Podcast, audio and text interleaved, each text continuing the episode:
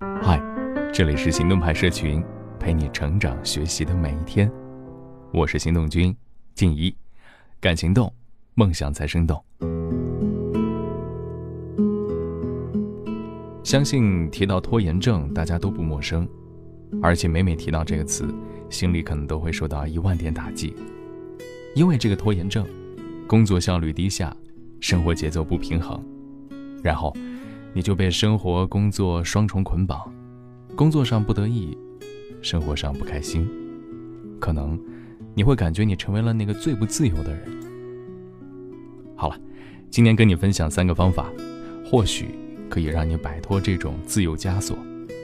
文章来自《用时间酿酒》。二十岁以后，时间加速飞逝，前一秒还在踌躇满志地制定新年计划，下一秒。又要开始整理年度总结了。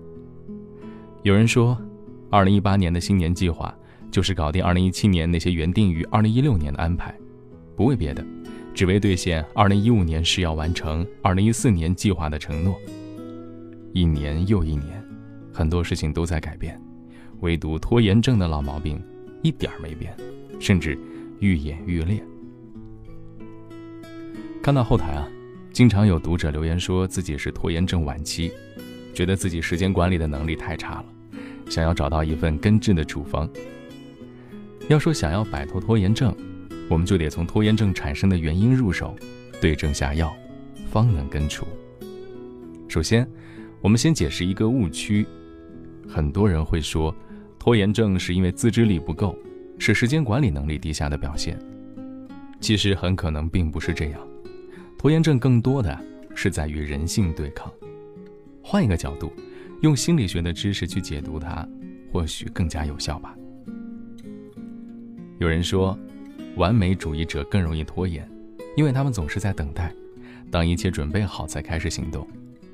当然了，确实有这样一部分人存在，但是仔细发现，我觉得导致我们拖延的原因更重要的是因为诱惑太多。拿到一个论文题材。迟迟没有动笔的原因，不是因为我们查阅的大量相关文献，只是因为我觉得时间还很充足，所以有所懈怠。说好了利用下午时间看看书，三个小时过去才刚刚看到序，不是因为我没有目标，只是因为手机太好玩了。刚上大学的时候，总想标新立异，都说寝室不是学习的地方，我偏不信，就是要在寝室里学习，结果。大一那年，可以用一塌糊涂来总结。环境对人的影响是巨大的。当我们想要完成一项工作需要专注的时候，就需要把手机放远，把网络关闭。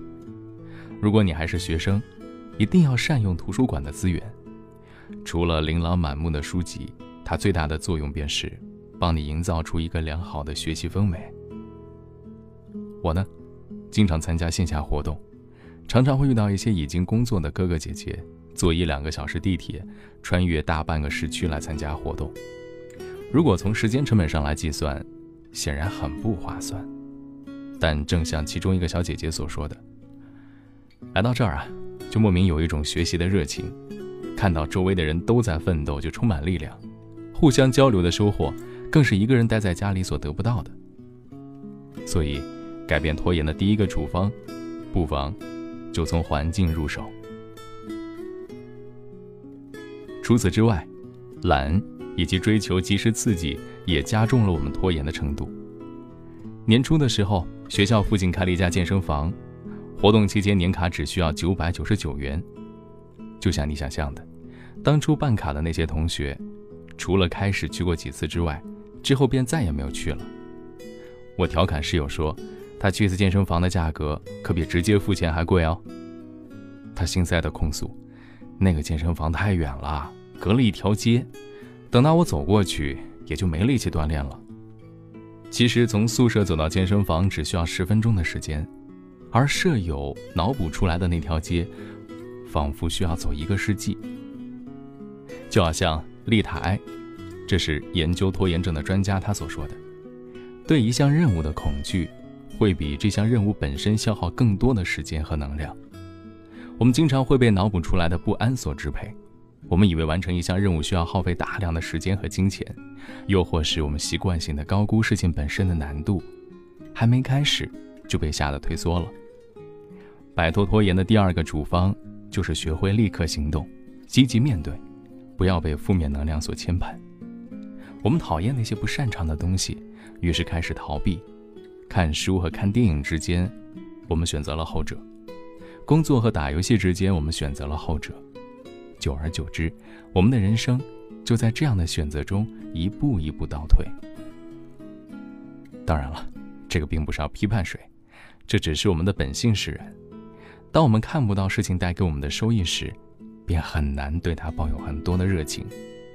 就好像减肥的室友，每去一次健身房就可以瘦一斤，隔十条街他一天也能去十次了。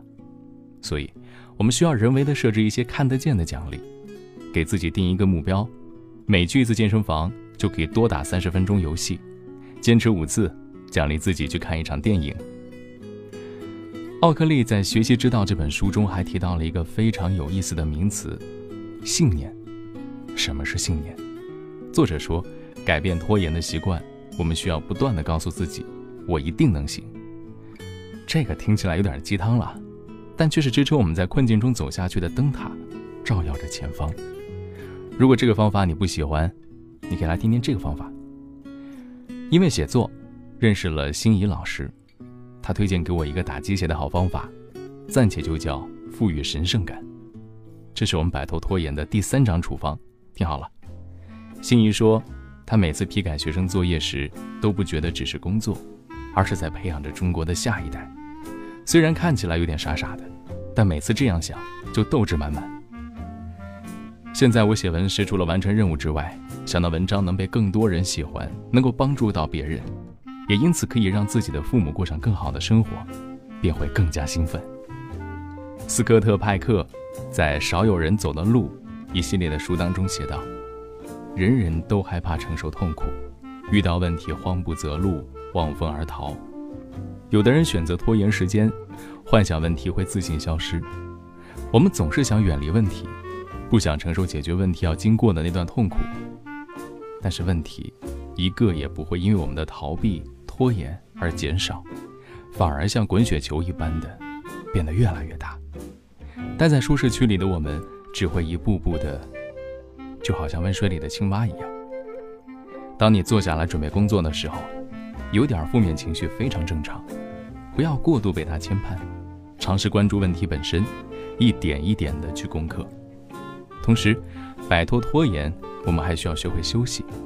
良好的睡眠和冥想，都会帮助你恢复精力，从而迎接未来更多的挑战。The sun has left and forgotten me it's dark i cannot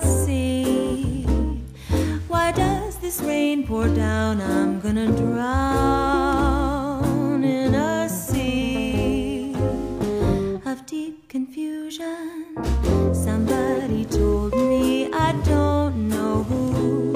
Whenever you are sad and blue, and you're feeling all alone and left behind, just take a look inside you and you'll. find.